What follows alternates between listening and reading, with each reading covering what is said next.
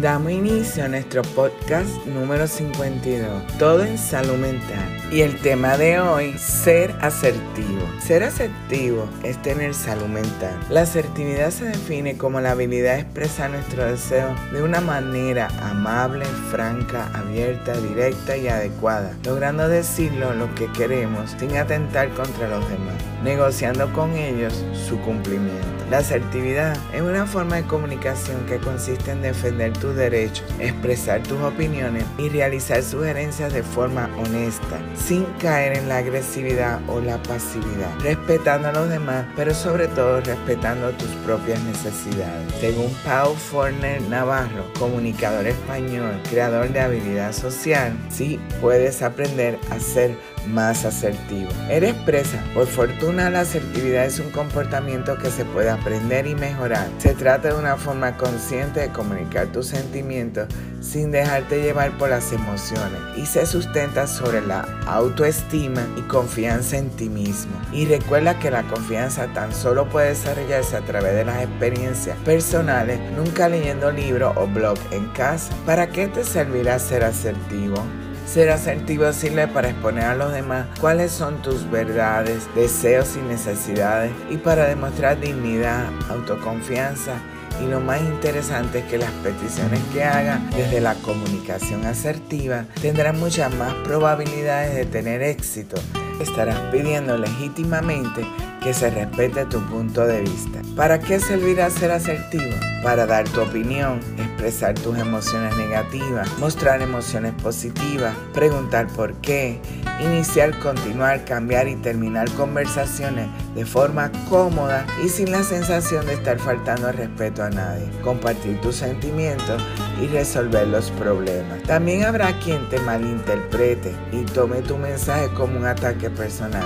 Nada es infalible. A continuación, encontrarás una recopilación de técnicas y herramientas propuestas por el licenciado Navarro que han demostrado ser útiles para mejorar tu asertividad. Las 10 claves para ser más asertivos son, primero, reemplaza tus pensamientos negativos. Para empezar, es clave que sustituya los pensamientos negativos que te surgen cuando haces valer tus derechos. Solo si crees estar en el derecho de expresar tus sentimientos y defender tus ideas, podrás hacerlo sin herir a nadie.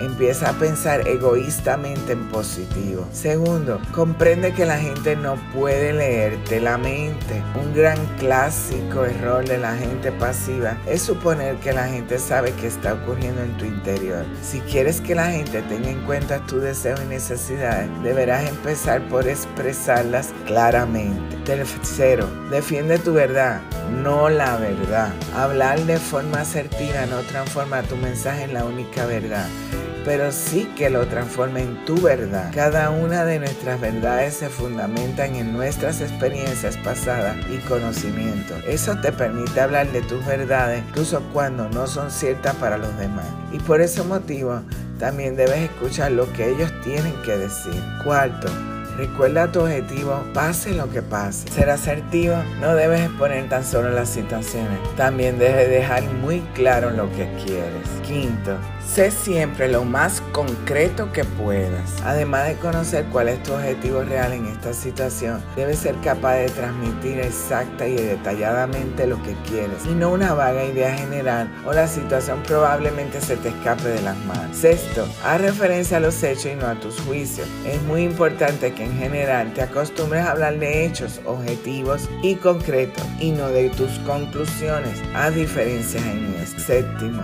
añade motivo a lo que pides. Cuando pidas algo que realmente quieres conseguir, explica también tus motivos.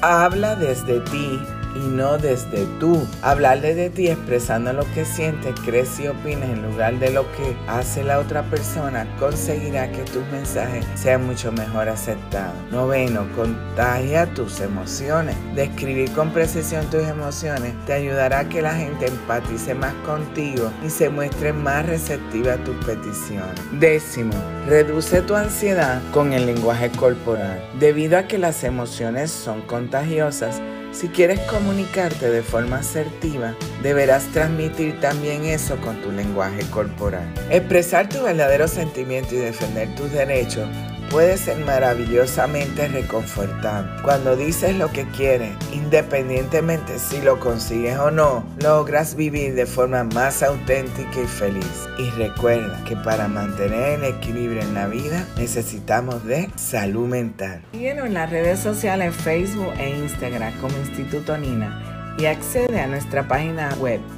www.institutonina.com. Recuerda suscribirte en nuestro podcast en Spotify y en YouTube. Presiona la campana para los avisos en YouTube y semanalmente podrás disfrutar de nuestro podcast.